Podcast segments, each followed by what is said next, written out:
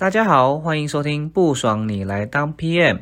这个节目，专门访谈 PM 产品经理以及相关职能工作者。我们会访谈关于这个职能的一些专业知识啊，还有个人的成长目标。欢迎大家持续收听，让你更了解 PM 以外，也可以让你职场技能上升，还有更了解你的人生目标哟。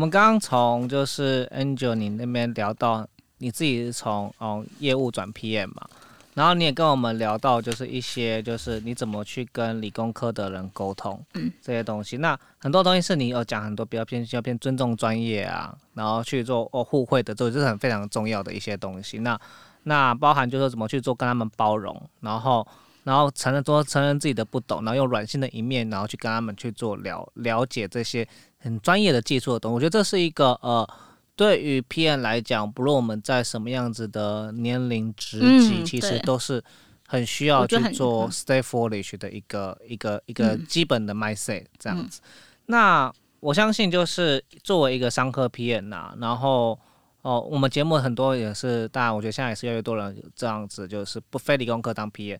以你自己来看好了，你自己觉得说，以你现在的呃呃职涯规划。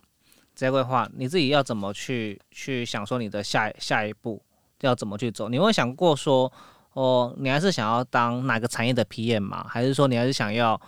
第一个是你会不会想当系统厂 PM，或者是说你会不会想还是去新创？你自己怎么去看待你的产业选择跟你的那个职能选择？因为我觉得很多朋友在一定的就是有有一定的那什么，可能是超过三年的年年年资过后。都会遇到这样子的一个问题，那甚至是我觉得我也很鼓励一些才刚入社会的刚入行 P 也提早去思考这件事情，这对他们俩都是好好处。所以我想听 Angel 你怎么去分享你自己未来的一些职业规划。呃，你现在提到的也其实也是在我现在近期一直不断的在思考哦。呃，那我我想把一个职业呃的规划去比喻，它就像一个弯曲的小河。弯曲的小弯曲的小孩，就是你的彼岸，你你的目标就在那个那岸边。截弯曲子啊，没有，好烦。对，你的目标就在那个彼岸，可是你不可能真的一条直线就过去，就到了你所有的目标。你一定是在，因为你的大环境会变化，你的在不同的阶段，其实你思考的事情也不一样，还有你。当时遇到的人事、实地物，可能也会让你呃，是提前完成你可能某一个阶段想做的事情，还是是你当时想完成事情好像还没做，但你又想去做，所以它就像一个呃弯曲的小河，是说你在每一个呃曲弯曲的渠道的时候，其实你是看不到那个彼岸，你。最大的那个目标，说你要在每个弯曲的地方不断的修正你开船的一个路径，去修正你的想法跟规划，然后随着大环境的变，也就是说，呃，你现现在大家都知道，呃，世界大环境变化很快，所以你不可能期待它不改变。那改变永远是冲击现状的。我觉得这改变，也许它是带来快乐，但是它绝对是冲击你的现状。你可能要做更多的。付出，所以你在做这个改变的时候，你会在呃每一个弯曲的小呃渠道的时候，不断的一直在修正、修正，然后可能也许才会可能到你的大目标，或者是可能还在那弯曲的小道。那呃，因为我以前一开始规划，我就很我就一直把我的宅规划去想成很像一个呃拼图一样，一块一块拼凑拼凑起来。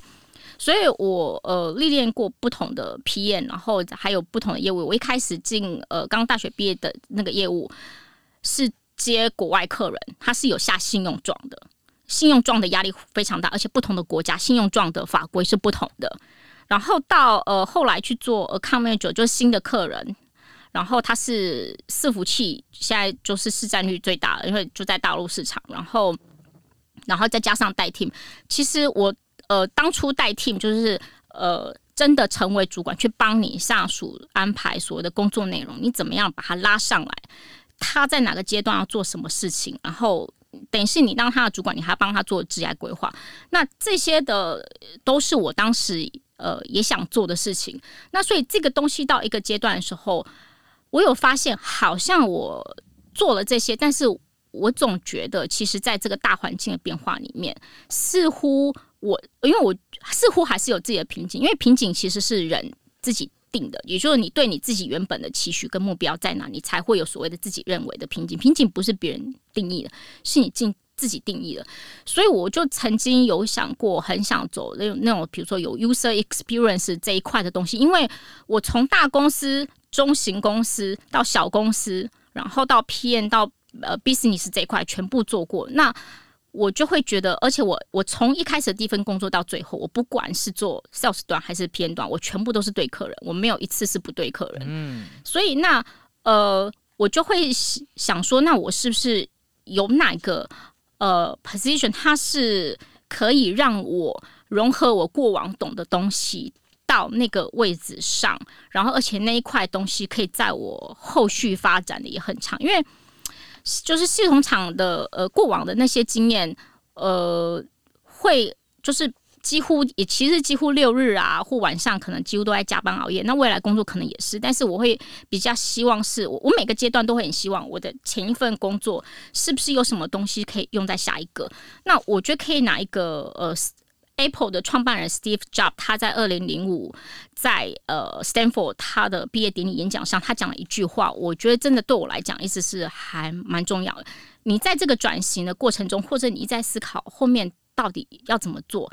你可能觉得啊，我想做那个，可是也许在那个 moment 你没有可呃等到，可能也许就跟前面一样，有一个人他看到了你的长处的时候，你会有一些状况，也是会有挫折跟否定自己的时候。可是 Steve Jobs 是这样形容了，他说，在你没有办法预先知道你人生的点点滴滴到底在什么时候是可以串联起来的，但是。当有一，但是你的你现在所经历的点点滴滴，在未来的某一天，它会以某种形式让你可以串联的起来。当你回顾十年后回顾的时候，你才发现，原来你在每个阶段你所做的努力，你所你所认真对待的人事史地物，它最后都是可以串联在一起的。那我觉得这个也蛮重要，所以我现在会希望说。我可以再把自己拉到另外一个层次去看到更多的不同的东西，比如说，呃，真的，呃，因为虽然说，呃，系统厂前端也有呃品牌厂嘛，那或者是曾经做过品牌的呃小产品的 PM，然后到新创，那呃这些不同的形式，说其实事实上，有的人都会觉得说，哦，ODM 系统厂你就是没有接触消费者，可我觉得这想法会有一个 bug，因为。我当我历练这些三种 PM 加上 Sales 的两种方选不同的时候，其实你会发现，我把很多的流程其实是串起来的。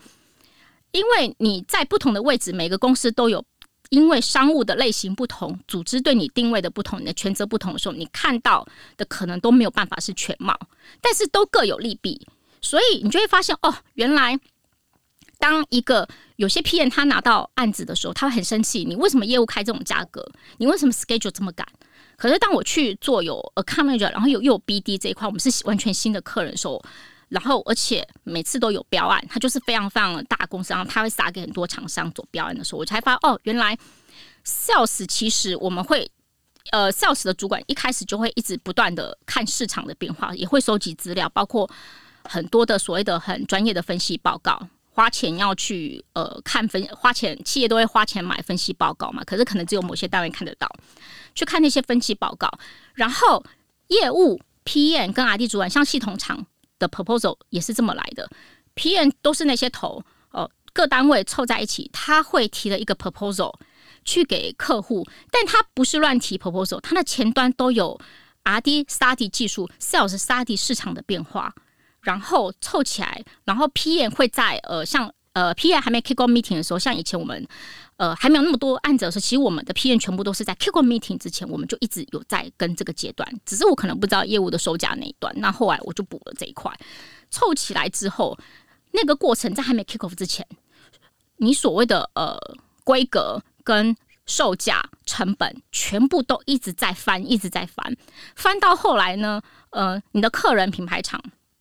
他也会收集很多各家厂商的资料，然后人汇成他最后可能想要出的产品之后，然后这时候就形成了标案。对，但是那个 proposal 其实基基本上我这样历呃历练各家的客人之后，其实 proposal 几乎都是厂商提给他。为什么？因为客人为什么会买？呃，需要你这家厂商，就是因为你那块是对他来讲是更专业的。比如说，呃，系统厂你的笔电。Touch Panel 总是要去买吧，或者是像呃以前我的那家公司，它到后来是有自己做 Touch Panel，但我们讲的是说，呃，多数的时候系统厂也是有些东西零件什么的，他可能不想耗这个资源，因为你要买设备，你还要摊提，所以呢，他评估下来，哦，好，我外包我去买是最划算，所以呢，厂商 Proposal 都是厂商去提，说我这一家的能力跟技术，我的本事在哪里，然后我提给你，然后。呃，客人做客人的这个角色，就像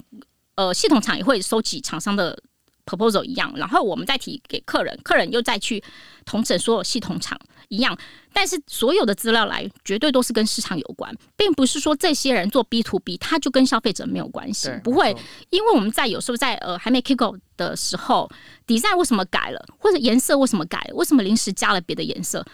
因为就是 BM business manager 这个角色。在品牌厂里面，他可能在全球的呃 B N 回馈出来，就是说他的通路商告诉他这不卖哦。比如说呃，比如说欧洲，他可能其实他喜欢比较大的笔电，因为他人高马大。也可能日本喜欢比较所谓的亮丽颜色，什么粉色系列、马卡龙系列，就各家的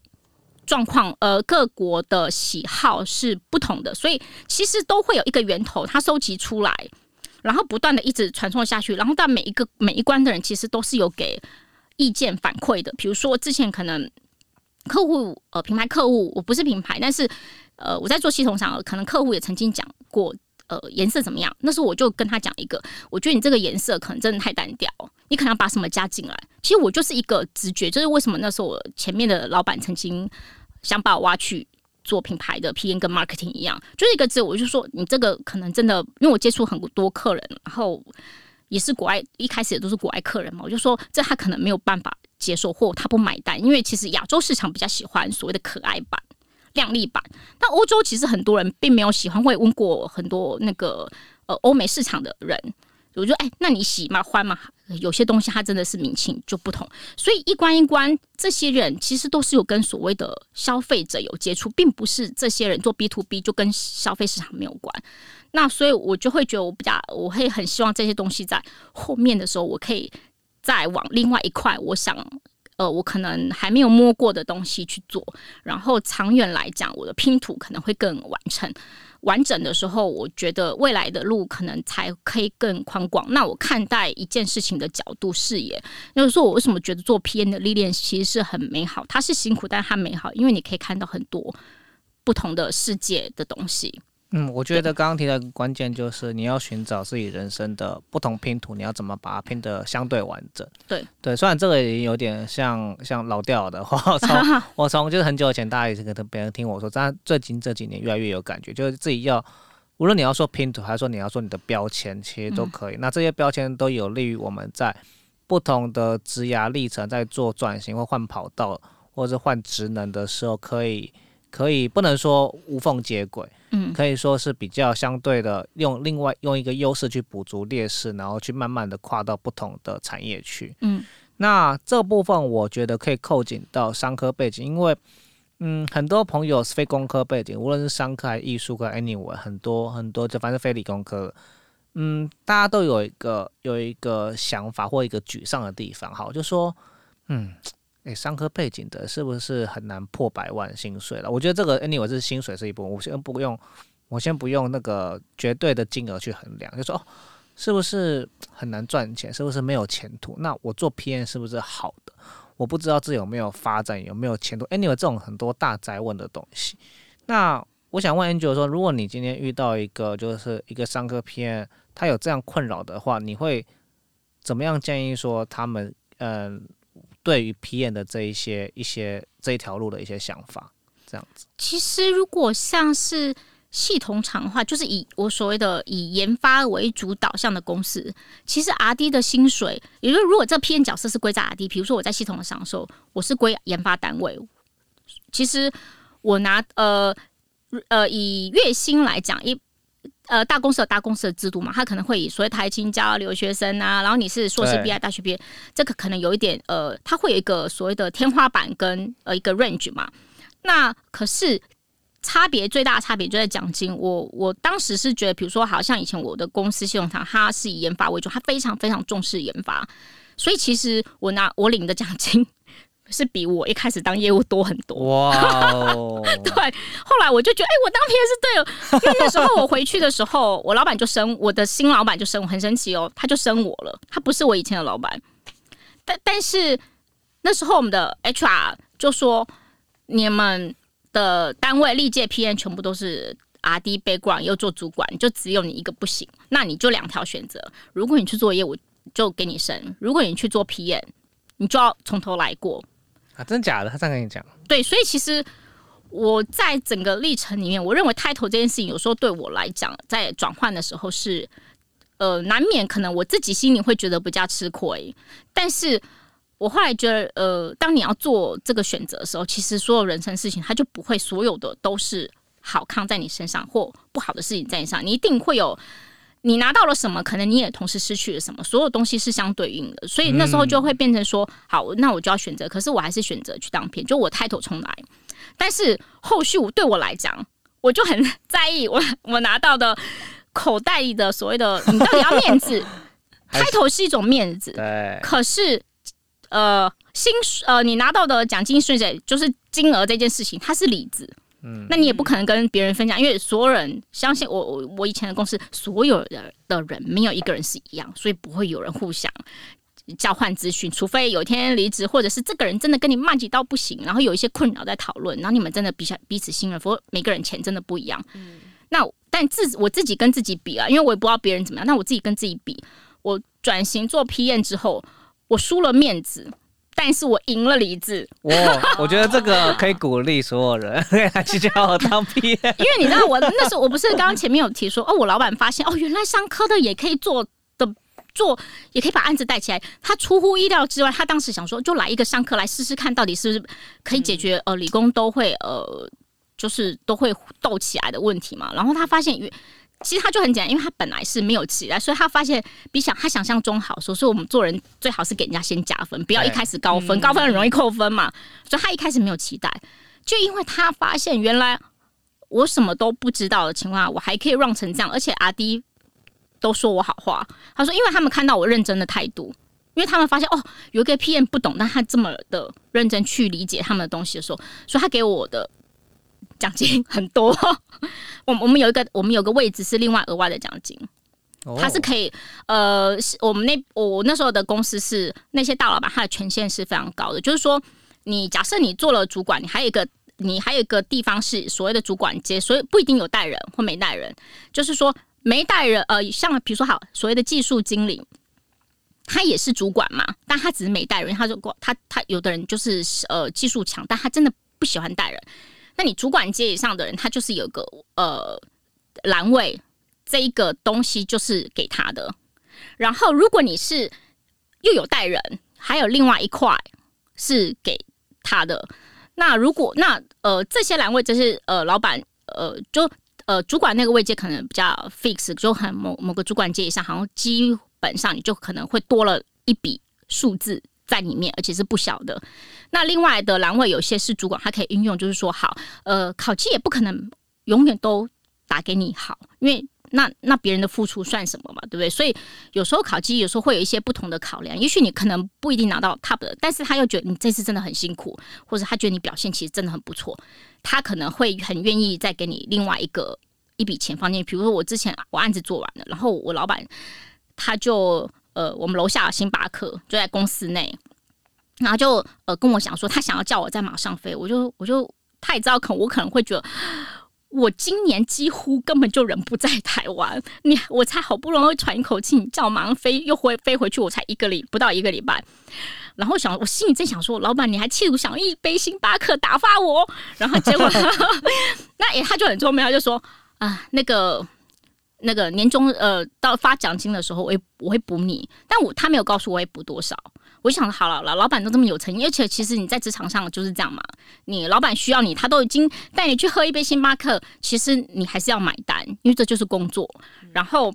我就买单了，但是到后来领的时候，那个栏位数字还真的颇多的，我就很惊讶，哇，老板给我这么多，他就是可以弹性，所以我还我我在挑一个公司的时候，其实我还我蛮喜欢一个，就是如果你付出的。呃，表表很多，或者是表现的很多，它是可以相对应给你的回馈，在你实质上所谓的不管是抬头还是呃金额的部分，你总要有一个有嘛？有理智没面子，还是有面子没理智？你总是要一个或者是两个拥有。但是你如果你要你的员工付出了很多，但是两个都不给他，其实最后员工会很失望。那我跟别人我付出这么，那我那么努力，那我跟别别人不努力的好，不也是一样？对，我觉得刚刚提到。回归到你刚刚一开始讲的点，就是你在选公司的时候有三个嘛，公司，然后第二个是主管，主管，第三个职务内容。对，我觉得这三个点就是可以影响到一个人在职业发展的非常的重要，甚至我觉得这也是非常的鼓励了我们很多就是商科背景一样是可以很放心的，就是可以说如果你想要当编，也是有很多的发展空间。但这个三个关键点是他们可以去思考怎么去做一个选择，这样子。呃，从刚刚 Angel 跟我们分享，就是呃，他的不管他的职涯，还有就是 PM 的工作选择上，还有一些怎么跟 RD 或是呃怎么跟 RD 沟通，还有就是他在就是呃在各方选之间协调做的功课，就是努力跟功课可以听得出来，就是 Angel 是一个就是就是在呃自己做的事情或是呃工作 PM 的工作上是一个。很勤勤业业的人，就是呃会付出很多额外努力啦。那想知道是因为毕竟科技业就是一个压力很大环境嘛，然后 ODM 就是也知道就是时间很紧凑啊，然后需要 monitor 的事情很多。那 Angel 不知道，我们来讲一点比较软性的事情。Angel 在。就是工作之余的话，就是有什么，就是呃，都做有呃有一些什么抒发自己的方压力的方式，或者说，嗯，你有平常有什么喜好啊？就是可以帮助自己，就是呃稍微离开一点科技业的这种节奏很快速的压力。呃，我自己是很喜欢旅行，其实我也蛮鼓励很多呃年轻。的朋友们，你这样讲年轻会不会就泄露你的年龄啊？剪掉，剪掉。就是我自己很喜欢旅行，然后我其实我也还蛮鼓励很多人，呃，在学习的这些，因为学习本来就不间断，但是在学习的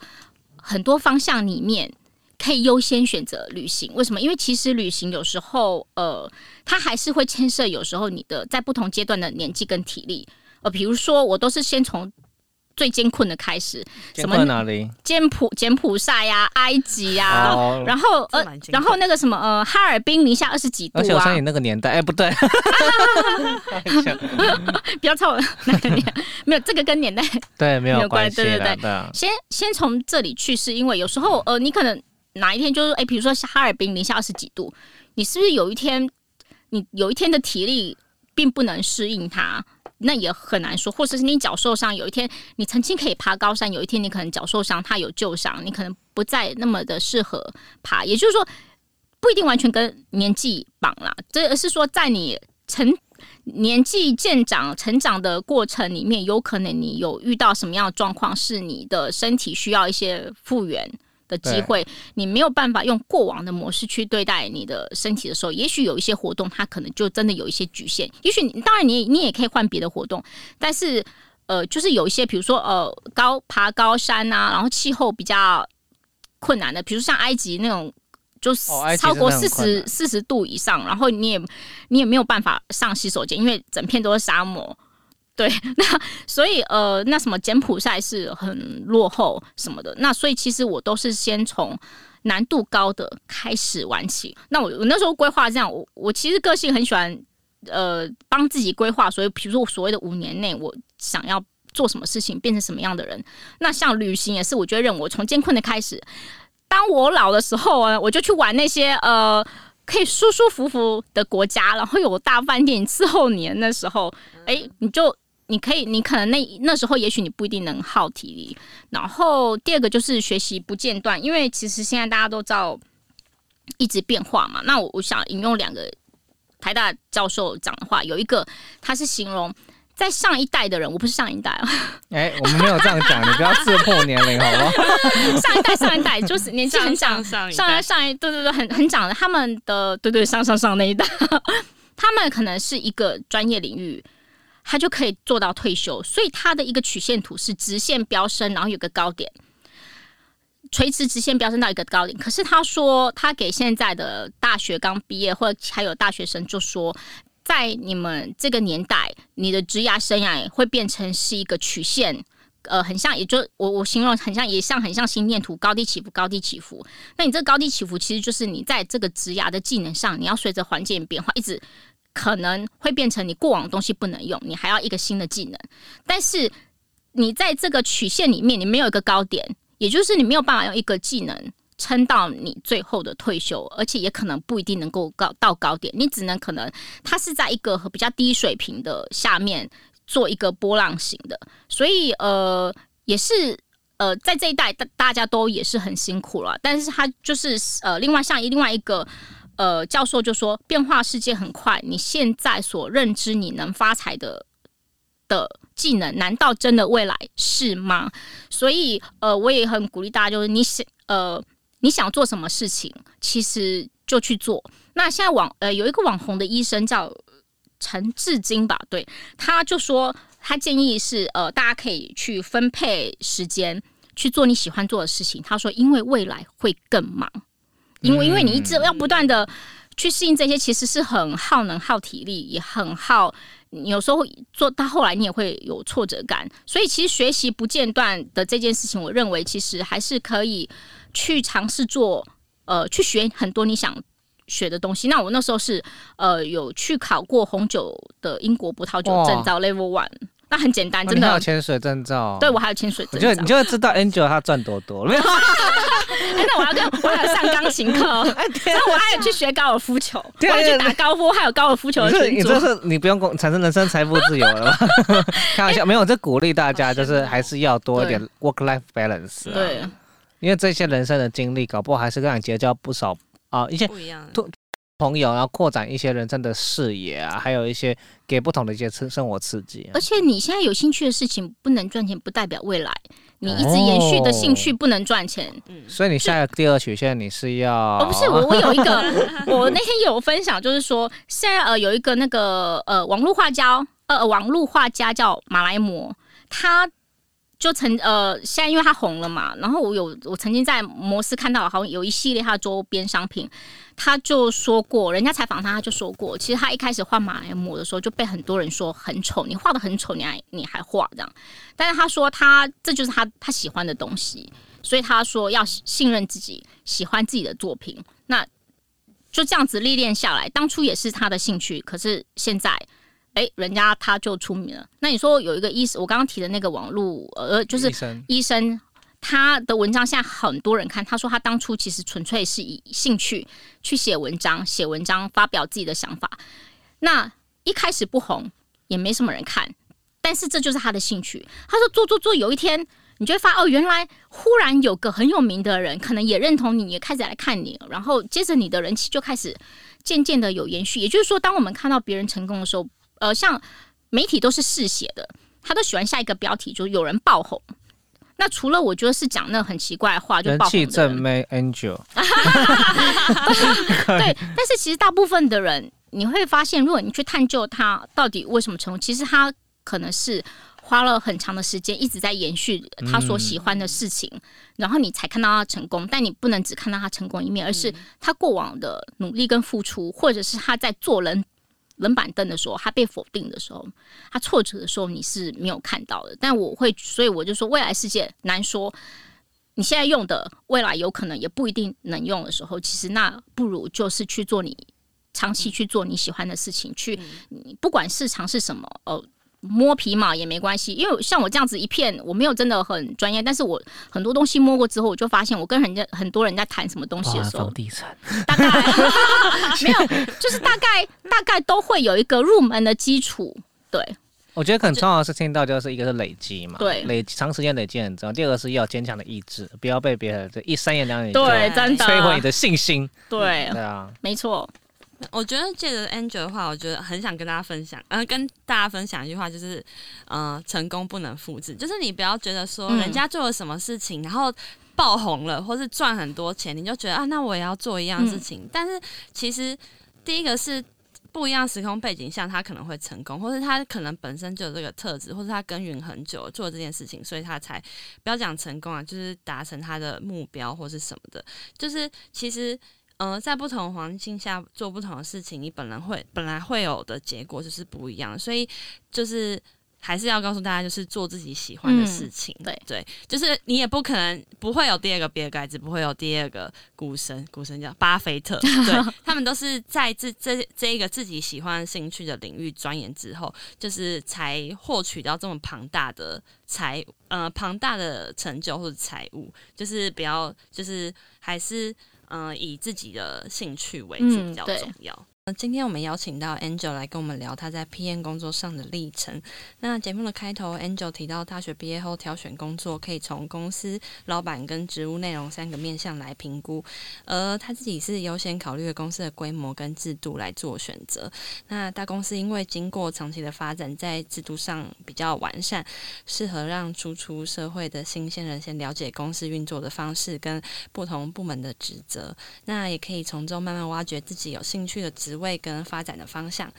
那在第二段部分 an 九跟我们分享商科背景的 P N 要怎么有效率的跟工程师沟通，除了保持自己的好奇心，然后在技术问题上多问多参与外，用互惠分享资讯的角度。跟与嗯、来与不同职能的部门合作，让自己展现在一个专业而且具包容性的面向，来跟嗯工程团队来沟通。那最后除了硬话题的部分，Angel 也分享了自己在工作之余的兴趣，是嗯、透过旅游来疏解压力。所以鼓励大家趁着年轻还有活力的时候呢，可以多多挑战一些需要体能的活动。那今天的这一集就给商科毕业且未来有预约，嗯、未来有意愿当 PM 的听众朋友们参考参考喽。好，我相信这一次听过，在这一集的最后啦，会真的鼓励蛮多商科的朋友，会有更多的动力往 P N 这方向走。所以，我们不爽也来当 PM，我觉得这句话很符合我们的节目的一个主题。现在也是邀请过设计师当转 PM 啊，这次邀请过业务转 PM 嘛，那加上也让大家更了解说系统厂到底是可能会经历过哪一些困难跟点滴嘛。那我们希望就是之后未来还是有机会邀请到我们的天使，对，跟我们聊很多在职场上的专业，还有一些非职场上的专业也很欢迎。谢谢对，比如说出去国外跟人旅游啊，或者是一些一些一些各种有的没的的证照啊，我觉得都是可以带大家不同的生活刺激。嗯，对包含我觉得相信他的时间管理很厉害，啊，没有啊 没有，谢谢 谢谢你。红酒又潜水又高尔夫，谁受得了啊？我去国外，我跟你讲，那个国外的那个什么墓地啊，我都给他去看。墓，你要你看，那你是要买看自己的啊？不要，不要没有没有没要加风水，好好好，那我们节目就到了上尾声，那我们大家一起跟听众说拜拜，再见喽，拜拜，谢谢拜拜。就